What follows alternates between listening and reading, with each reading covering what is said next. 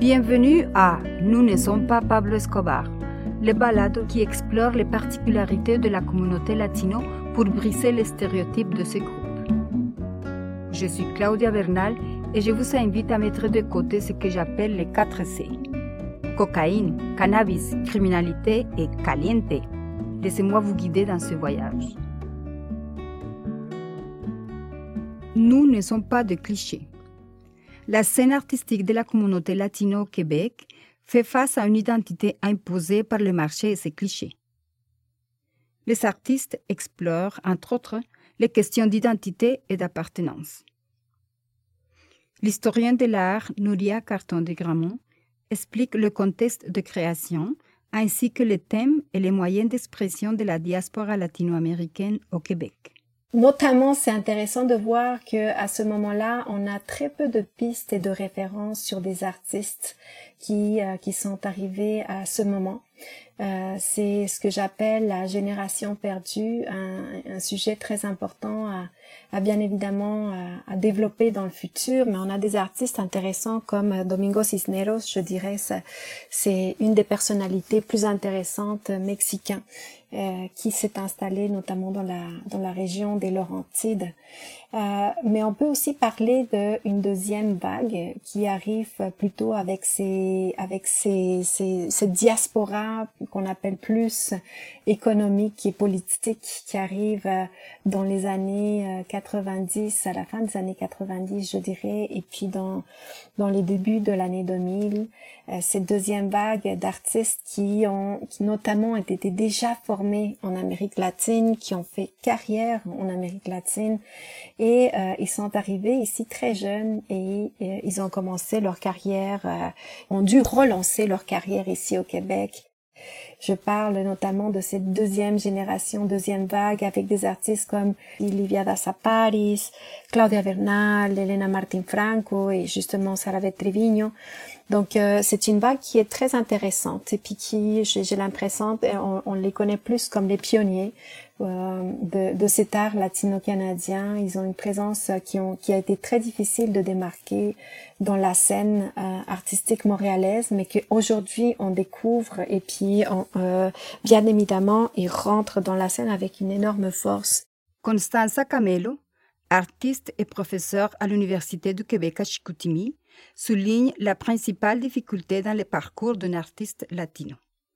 Moi, je ne pense pas que ce soit le, langage. Moi, je pense que c'est le contenu qui euh, finalement euh, n'est pas adapté à ce qui est en fait accepté, euh, inclus, ou qui peut à la limite bouleverser aussi l'autre, hein, parce qu'il y a aussi cet aspect très expérimental qui est, qui est ouvert ici au Québec. mais, mais si, si dans le contenu de l'expression de l'artiste, euh, on ne retrouve pas ces éléments-là, c'est difficile d'être euh, d'être euh, accepté ou de, réussir à obtenir des subventions ou des bourses, surtout les artistes.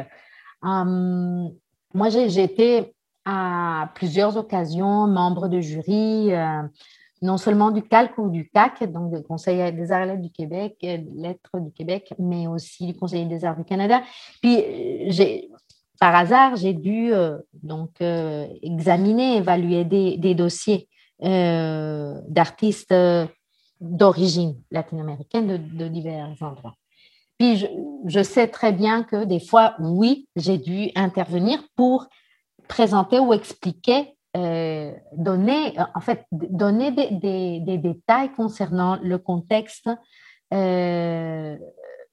soit de provenance de l'artiste, le comment ça influencé dans le contenu de, de, son art, soit pour euh, donner des détails de type plus historique, euh, euh, oui, historique, je dirais, ou socio-économique aussi, pour, en fait, c'est juste partager le, comment cette personne qui fait une demande de bourse de subvention peut, percevoir l'objet de son travail, n'est-ce pas?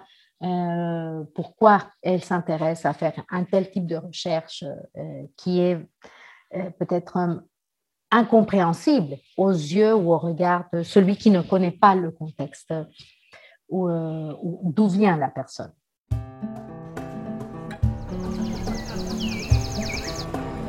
Prochain arrêt. Du Mont-Royal, Jeanne Mance.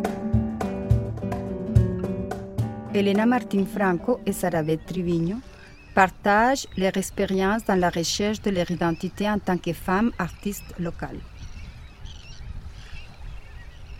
Je suis Elena Martin Franco, je suis artiste en art visuel, j'ai une pratique transdisciplinaire. Euh, je suis immigrée à Montréal en 1998. Euh, avant ça, j'avais une pratique euh, qui était principalement en peinture. Et suite à mon arrivée et à mon adaptation au contexte professionnel et à la vie montréalaise, j'ai développé une pratique qui, qui commençait à à, à, se, présenter dans des formes de vidéos, de performances.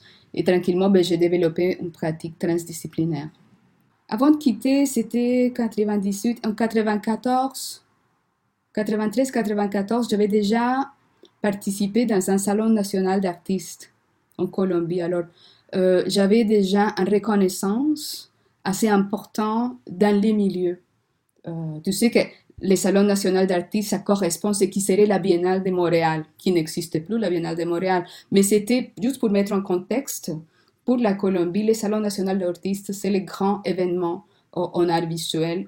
Alors quand j'arrive à Montréal euh, avec une pratique en peinture très euh, qui parlait beaucoup de mon contexte local, euh, les paysages de la région, mais aussi les, les, préoccupations comme femme autour de la religion et comment les symboles religieux que j'ai essayé d'interpréter à travers la nature, parler des sacrifices et des douleurs et de cette mémoire religieuse-là, en 98-99, dans les années 2000, ça n'intéressait personne ici dans ces contextes-là. Encore moins la peinture. La peinture était complètement un médium qui était, euh, qui était pas, pas, pas très valorisé à ce moment-là.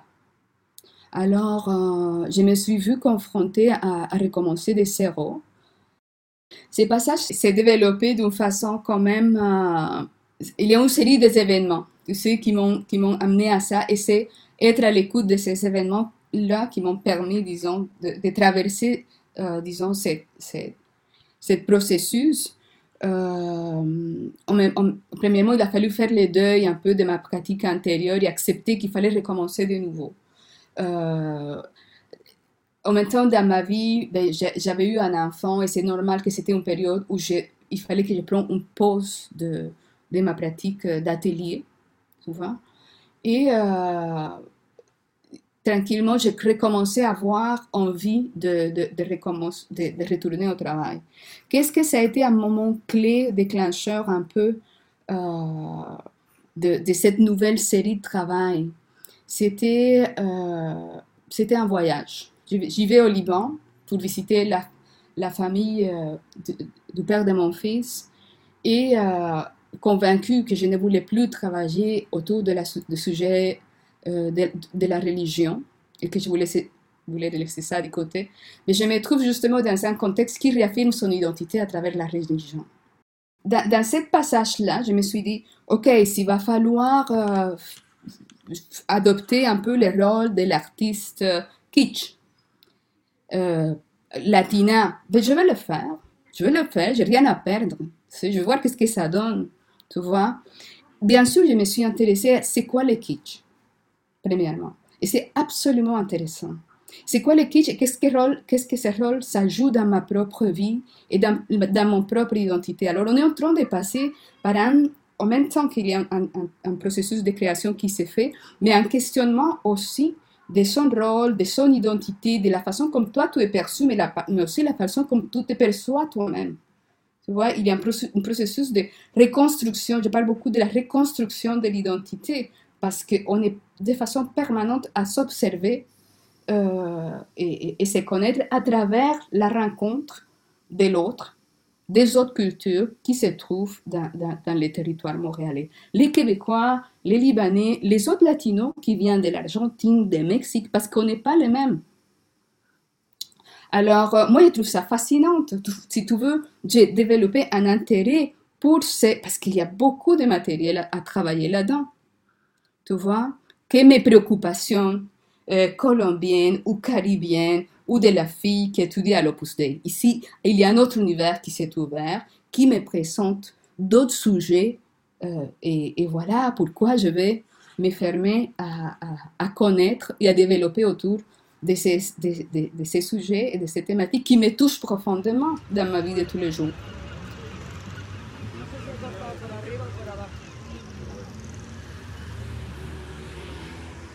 Je suis Sarah Triviño, je suis une femme chilienne et je suis une artiste textile. Je suis arrivée ici à Montréal l'année 2007 avec ma famille, mes deux enfants et mon mari. Nous avons pris la décision d'émigrer euh, à Montréal, principalement pour améliorer notre qualité de vie. En tant que parents, c'était important pour nous, avec mon mari, euh, consacrer plus de temps à nos enfants. Et c'est la raison pour laquelle on a pris la décision d'émigrer. Quand je suis arrivée à Montréal, je me suis rendu compte que j'étais aussi des origines autochtones. Ma grand-mère, elle était mapuche, que c'était le peuple autochtone au Chili. Donc, j'ai créé une sorte de, de technique du perlage personnel pour, de quelque façon, créer une autre identité comme femme immigrante je suis comme un hybride. Je ne suis fan autochtone d'ici, mais non plus du Chili parce que jamais j'ai vécu vraiment la culture autochtone du Chili. Dans mon, dans mon travail artistique, j'utilise des techniques traditionnelles. C'est-à-dire que je travaille avec le macramé, la broderie, le tricot. Mes travaux sont toujours à la limite, dans les frontières entre un travail artisanal, un travail de métier d'art et un travail en art visuel. Je fais des sculptures, j'utilise beaucoup la laine. Ça m'intéresse beaucoup travailler la matérialité, leur texture dans mon travail et aussi les couleurs. Dans mes sculptures, je travaille principalement avec la technique du macramé, mais je travaille aussi euh, la technique du perlage. Et je fais une sorte de perlage très personnel. C'est pas exactement le perlage qui travaillent les artistes euh, ou les artisans ici euh, au Canada, que c'est traditionnel depuis euh, autochtone. Je le fais à la manière de moi. C'est je tricote chaque petite perle en verre pour créer une sorte de mandala.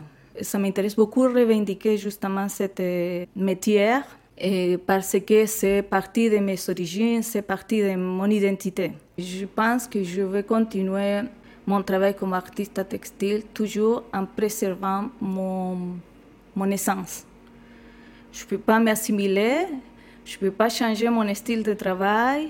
Je suis toujours colorée, je suis toujours, je travaille toujours avec euh, les textures des, des sculptures très grandes et tout ça parce que c'est partie de mon identité. Si je commence à changer mon travail comme artiste seulement pour être reconnu ici comme dans, les exigences comme traditionnel ici comme artiste, je sens que je vais perdre mon identité et ça m'intéresse de la préserver.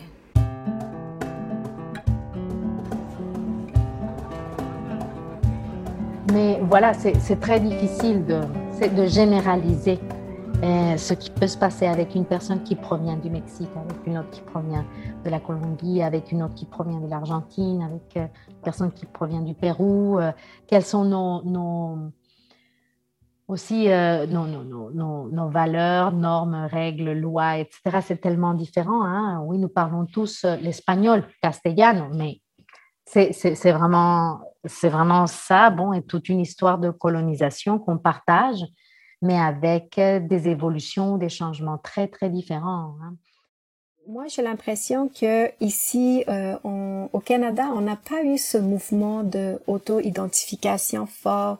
Nouria Carton de Gramont, historienne de l'art. Au contraire, j'ai l'impression que c'était très difficile pour les artistes qui arrivaient dans dans ces premières vagues, qui arrivaient puis s'installer puis s'ancrer dans le milieu, un milieu qui était qui était euh, qui qui qui, qui était je dirais, peu ouvert, à, disons, à cette diversité culturelle, qui n'avait pas encore entamé ce dialogue ou qui, qui avait défini ce multiculturalisme comme quelque chose d'organique, euh, sans vraiment se questionner la place de ces artistes-là.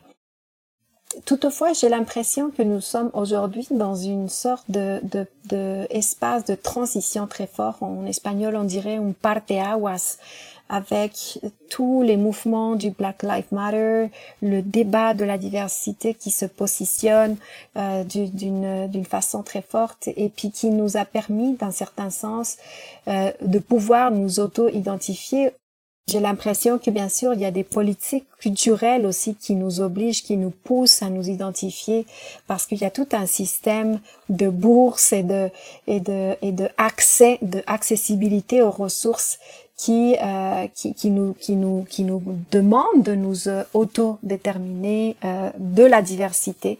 Et j'ai l'impression que c'est aussi à partir de ça que euh, peu à peu, euh, on commence à, à acquérir cette autodéfinition euh, de l'art latino-canadien. C'était Nous ne sommes pas Pablo Escobar, un balado écrit et réalisé par Juana Rubio. Texte additionnel Danae Suriné Barrera. Musique Oscar Salazar. Une production de Engage Podcast Mode. Je suis Claudia Bernal. Hasta la próxima.